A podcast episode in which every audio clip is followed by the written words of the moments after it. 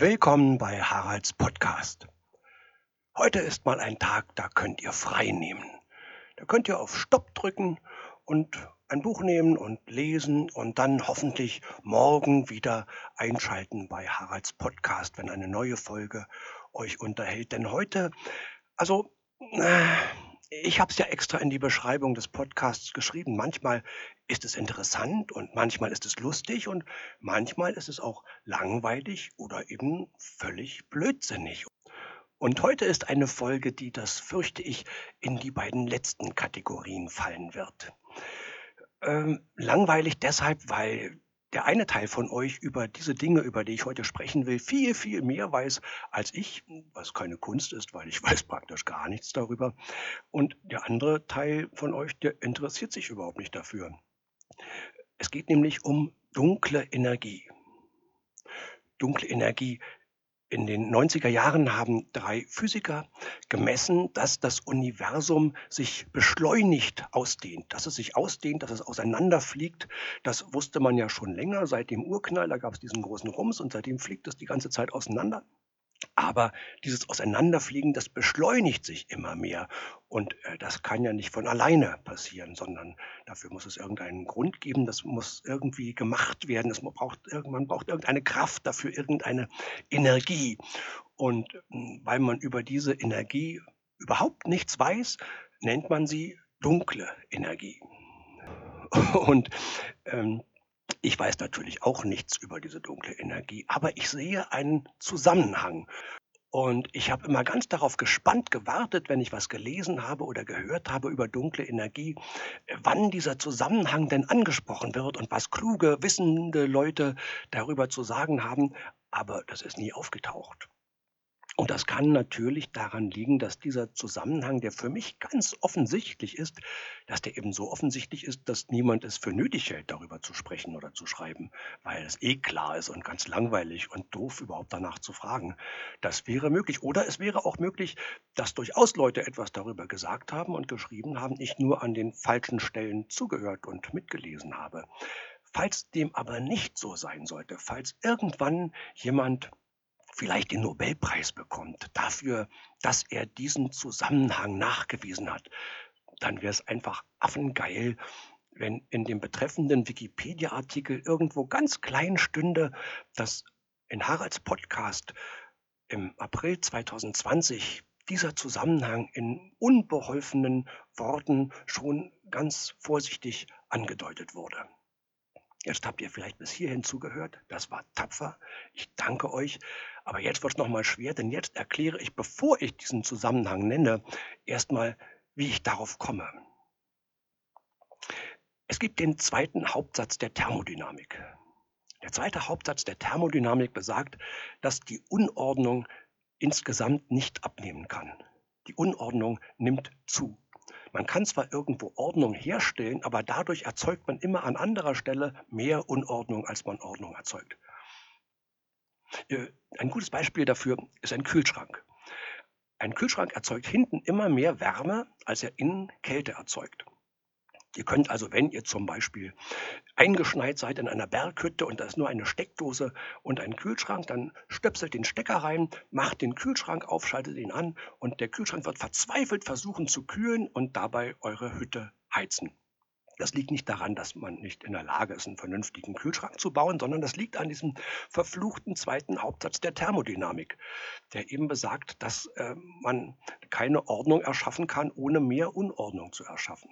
Und Kälte ist ja eine Form von Ordnung. Also je wärmer Moleküle sind, umso hektischer flitzen sie umeinander. Ne? Und wenn sie gekühlt werden, dann wird das alles ein bisschen ordentlicher. Ihr kennt das auch von zu Hause, kommt ganz alltägliche Geschichte. Ihr lebt einfach ganz normal und von alleine entsteht Unordnung. Ja, es entsteht nie von alleine Ordnung, oder? Also bei, bei uns zu Hause jedenfalls nicht. Äh, wenn man Ordnung herstellen will, dann muss man Arbeit verrichten, dann muss man Energie investieren. Nehmt eine Badewanne. Äh, eine leere Badewanne und ihr habt einen Eimer heißes Wasser, einen Eimer kaltes Wasser. Ihr schüttet auf der einen Seite den Eimer heißes Wasser rein, auf der anderen Seite den Eimer kaltes Wasser.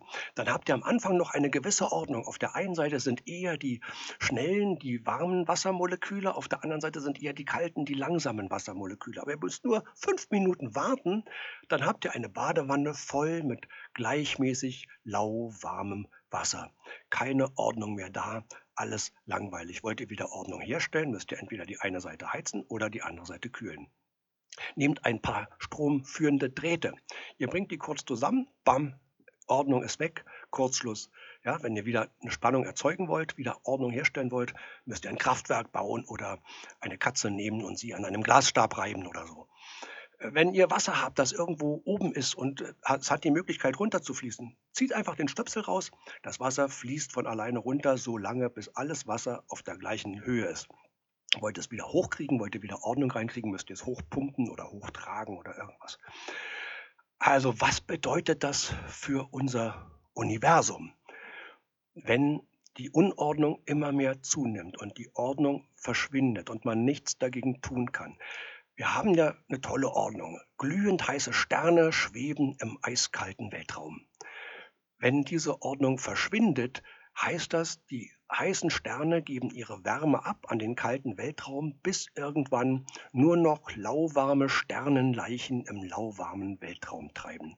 Alles ist lauwarm, alles ist grau, gleichmäßig, langweilig, unordentlich. Der sogenannte Entropietod des Universums. Ja, das folgt aus dem zweiten Hauptsatz der Thermodynamik. Und der ist richtig, der stimmt. Schon im 19. Jahrhundert haben die Wissenschaftler aufgehört, sich darum zu kümmern, wenn irgendwann einer gesagt hat, ich habe einen Trick gefunden, wie man diesen zweiten Hauptsatz der Thermodynamik austricksen kann. Dann haben die irgendwann gesagt, nee, wir verschwenden unsere Zeit damit nicht mehr. Laber, laber, kannst du uns viel erzählen, das stimmt nicht. Der zweite Hauptsatz der Thermodynamik gilt. Die Unordnung nimmt zu. Das weiß man also. Und jetzt gucken wir uns unser Universum an. Wie hat es angefangen? Bei diesem Urknall, da war scheinbar das gesamte Universum auf einen Punkt konzentriert. Das ist ja nun wohl das Unordentlichste, was man sich vorstellen kann. Alles, was es gibt, zusammengequetscht auf einen Punkt. Dann nach dem Urknall war es eine kleine schwarze Kugel strukturiert nur durch winzige Dichteunterschiede aufgrund von Quantenfluktuationen. Also auch was total langweiliges, gleichmäßiges, unordentliches. Und jetzt gucken wir uns das Universum heute an. Diese Aufnahmen von Hubble, Hubble Ultra Deep Field, diese Galaxien, die Milliarden Jahre entfernt sind, wie schön sind die, wie viel Ordnung ist da, wie viel Komplexität. Und in jeder von dieser Galaxien gibt es Millionen von Sternen. Allein hier in unserem Sonnensystem, Pluto, diese Sonde New Horizon, die an Pluto vorbeigeflogen ist, da dachte man, das ist eine ganz langweilige Steinkugel, die da im eiskalten Weltraum äh, rumtreibt. Äh, er gilt ja nicht mal mehr als Planet heutzutage. Und dann schickt diese Sonde Bilder und man sieht, da gibt es komplexe Strukturen, da gibt es Geologie oder Plutologie, keine Ahnung, ob man da Geologie sagt. Äh, das ist total spannend und schön und, und es gibt ganz viel Ordnung. Und dann hier auf der Erde, wo es Leben gibt, ein Quadratkilometer Regenwald, wie viel Ordnung ist da, wie viel Komplexität, die menschliche Kultur, Literatur, Musik, Wissenschaft, wie viel Ordnung, wie viel Komplexität. Also anscheinend ist es so, dass das Universum sich zu immer mehr Ordnung hin entwickelt. Aber das widerspricht doch dem zweiten Hauptsatz der Thermodynamik. Das ist merkwürdig, oder? Dieser zweite Hauptsatz gilt immer und überall, nur für das Universum insgesamt gilt er nicht. Das ist seltsam. Wie kann das sein? Und es gibt einen Mechanismus, für den man immerhin ein Wort hat. Man weiß zwar nicht, wie es funktioniert, aber man hat ein Wort und zwar Selbstorganisation. Und jetzt kommen wir zur Selbstorganisation. Und jetzt wird es auch für die Leute, die bisher vielleicht ein bisschen gelangweilt waren, äh, wird es vielleicht jetzt spannend. Das klassische Experiment zur Selbstorganisation ein flacher, breiter Behälter mit Wasser. In diesem Behälter für die Wassermoleküle gibt es weder Raum noch Zeit noch Zusammenhang. Ja? Ein so ein Wassermolekül, was sich in diesem Behälter befindet, falls es nicht gerade zufällig am Rand ist, hat es keine Möglichkeit festzustellen, wo es ist. Ob es eher oben, eher unten, eher links, eher rechts ist. Es sieht nur die anderen Wassermoleküle in seiner näheren Umgebung. Mit manchen davon stößt es manchmal zusammen, manchmal heftiger, manchmal weniger heftig. Aber ansonsten gibt es für dieses Wassermolekül keinen Raum. Es gibt auch keine Zeit. Wenn das Wasser die gleiche Temperatur hat wie die Umgebung, verändert sich absolut nichts in diesem Wasserbehälter. Man kann keine Zeit messen. Für das Wassermolekül gibt es keine Zeit. Und es gibt keinen größeren Zusammenhang. Das Wassermolekül kann, wie gesagt, nur die anderen Moleküle in seiner näheren Umgebung wahrnehmen. Was eine Ecke weiter die anderen Moleküle machen, darüber kann es absolut nichts wissen. So, jetzt packen wir dieses Behältnis auf einen Herd und stellen den Strom an. Jetzt wird von unten geheizt. Die Wassermoleküle unten werden also erhitzt und geben diese Wärme an die anderen Wassermoleküle über ihnen ab. Das ist noch langweilig, das ist sogenanntes lineares Verhalten. Jetzt drehen wir den Strom ein bisschen höher. Nun werden die Wassermoleküle unten schneller erhitzt, als sie die Wärme nach oben an die anderen abgeben können. Das heißt, unten entsteht warmes Wasser. Warmes Wasser dehnt sich aus, wird dadurch leichter, steigt also nach oben. Oben ist das kalte Wasser, das sinkt also runter. Und jetzt kommt das Abgefahrene. Das passiert nicht irgendwie total durcheinander, wild sprudelnd, sondern es bilden sich Konvektionszellen, sogenannte Binarzellen. Also das Wasser, hm, wenn ich es euch zeigen könnte, jetzt mit dem Finger einfach, wäre es einfacher. Ihr könnt euch mal vorstellen, meinen Zeigefinger, wie der einfach so jetzt so kreis, kreisförmige Bewegungen macht.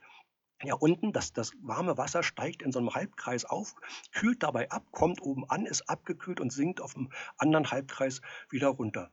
Und solche ringförmigen Zellen bilden sich in diesem Gefäß, einen neben der anderen und immer in gegenläufiger Bewegung. Ne? Wenn die eine im Uhrzeigersinn kreist, kreisen die anderen beiden daneben gegen den Uhrzeigersinn und die dann eins weiter wieder im Uhrzeigersinn.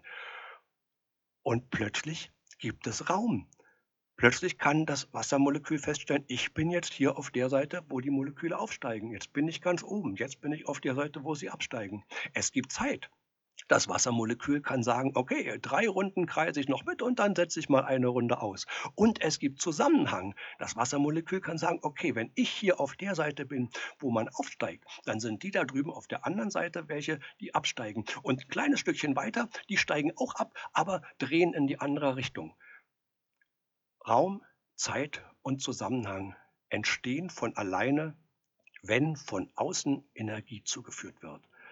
Ja, und es ist halt super scharf, dass kein sogenanntes Feintuning notwendig ist. Man muss nicht einen bestimmten Behälter haben und ganz bestimmtes Wasser und das muss nicht Dienstagmorgens um 8 Uhr sein oder so, sondern einfach ein Behälter mit Wasser, Energie zu führen, halt gut da, nicht zu wenig und nicht zu viel.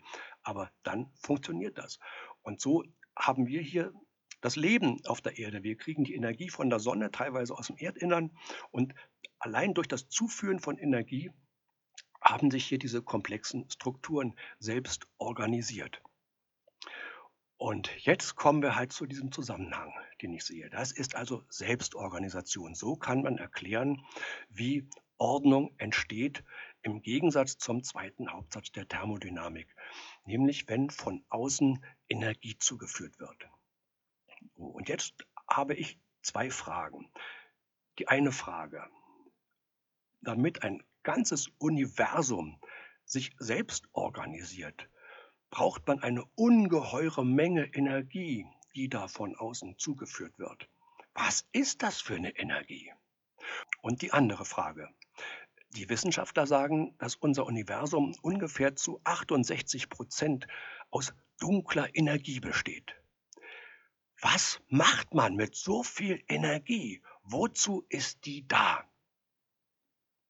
Und jetzt bin ich scheinbar der Einzige, der den Eindruck hat, dass diese beiden Fragen irgendwie miteinander in Zusammenhang stehen könnten. Äh, ja, das war toll. Also ihr habt wirklich bis jetzt zugehört. Scharf. Ja, vielleicht findet ihr das ja auch spannend. Es gibt ja dann noch eine andere Frage, nämlich auf welche Weise wird diese Energie von außen zugeführt und schließlich wo in Bezug auf das Universum, wo ist eigentlich außen? Das war's bei Haralds Podcast. Bis morgen. Tschüss.